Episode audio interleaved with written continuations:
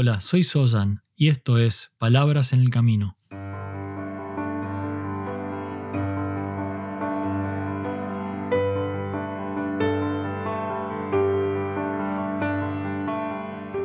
Un podcast para el camino al trabajo o de regreso a tu hogar, mientras caminas por la ciudad o en camino hacia lo de un amigo. Allí donde sea que te encuentres, estas son palabras para acompañarte en tu camino de transformación como ser humano.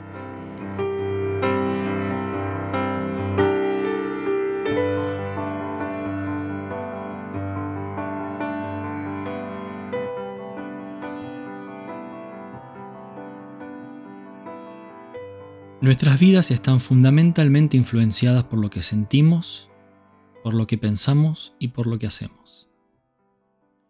Estos tres aspectos forman parte de quienes somos y de cómo somos en el mundo. Y en esta interacción de mente, emoción y acción, es esta última, la acción, la que realmente podemos de alguna manera definir como la materialización de nuestro pensar y de nuestro sentir.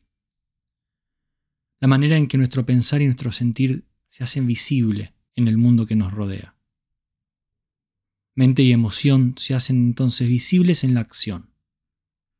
Y una de las maneras concretas en que la acción se hace presente en la vida es a través de la comunicación, la acción de comunicarse. Y en especial cuando utilizamos la palabra, la palabra hablada o la palabra escrita.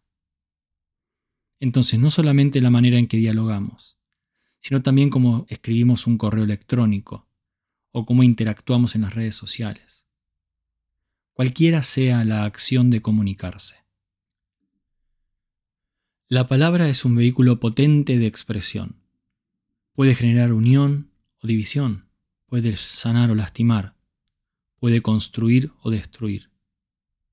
Y es por esto que reflexionar sobre este medio de acción, la expresión a través de la palabra, es tan importante.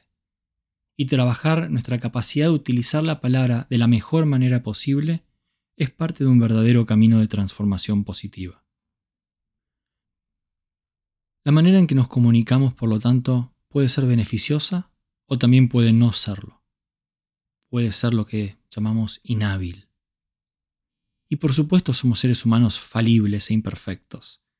Y es por esto que no todo lo que decimos es siempre beneficioso o siempre inhábil. Sin embargo, la invitación aquí es observar la manera en que nos comunicamos en las distintas situaciones y momentos del día en nuestra vida.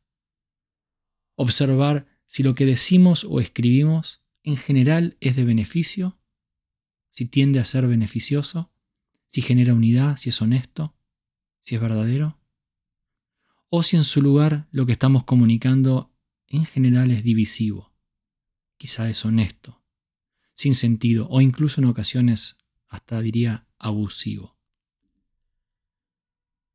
Y para poder observar con atención y conciencia la manera en que nos comunicamos con otros, es muy importante tener esto en cuenta. Porque las razones por las que nos comunicamos en la manera en que nos comunicamos suelen tener muchas causas. Y cada situación es diferente a la anterior o a la situación de otra persona.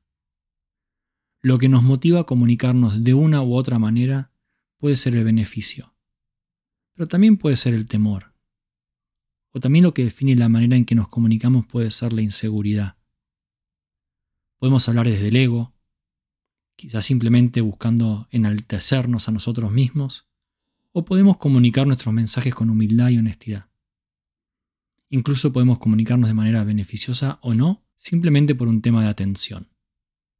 En ocasiones, por no estar realmente presentes eh, desde el punto de vista de la conciencia plena, hablamos o escribimos de maneras que no son beneficiosas. Para poder transformar nuestra forma de comunicarnos en el mundo hacia una manera más hábil, más beneficiosa, para poder hablar y escribir de una forma positiva, existen ciertos parámetros o preguntas que nos podemos hacer a la hora de comunicarnos. En este y en próximos episodios vamos a reflexionar sobre estas preguntas o condiciones son formas que nos ayudan a manifestarnos a través de la comunicación de una manera más beneficiosa para uno y para los demás.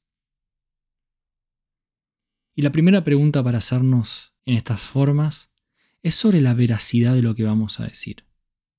Y esto es lo que vamos a ver hoy. Simplemente preguntarse si lo que vamos a expresar es cierto o si no lo es. O si creemos que es cierto, pero no lo sabemos con seguridad. Antes de hablar o escribir entonces vale la pena preguntarse, ¿esto que voy a decir, esto que voy a escribir y enviar, es cierto? ¿Es verdadero? En general todos sabemos que mentir es contrario a lo que solemos entender como una conducta correcta.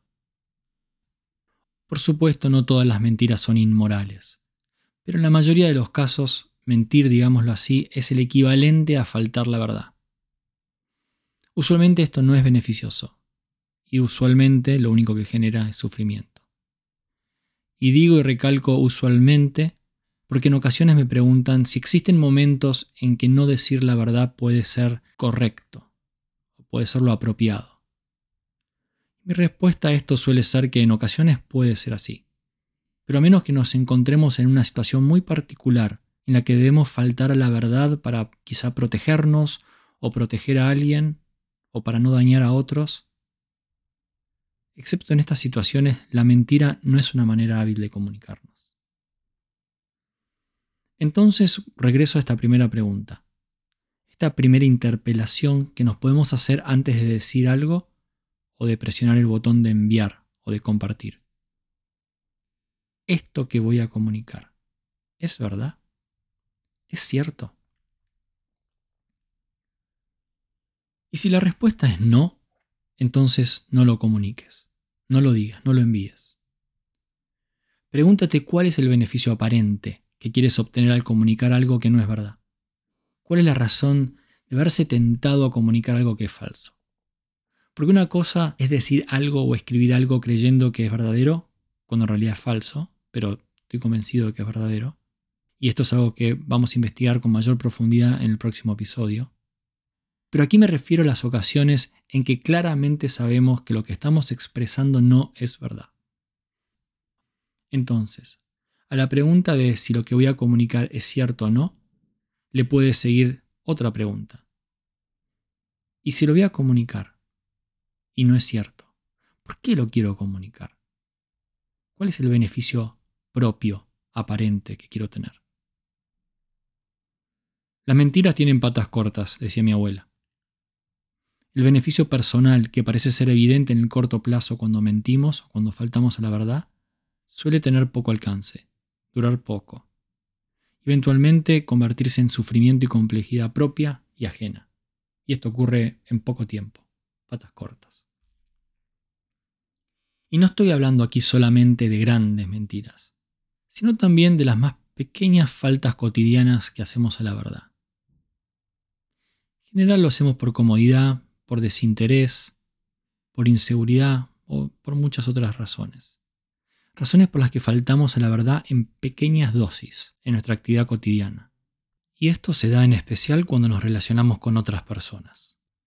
Pero a veces también cuando nos relacionamos con nosotros mismos porque también nos mentimos a nosotros mismos.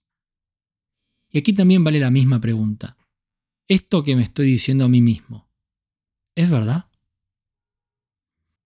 Es importante observar cómo ciertas verdades o mentiras, o pequeñas mentiras, se pueden fácilmente convertir en un hábito y de esta manera pasar a ser parte de quienes somos en este momento.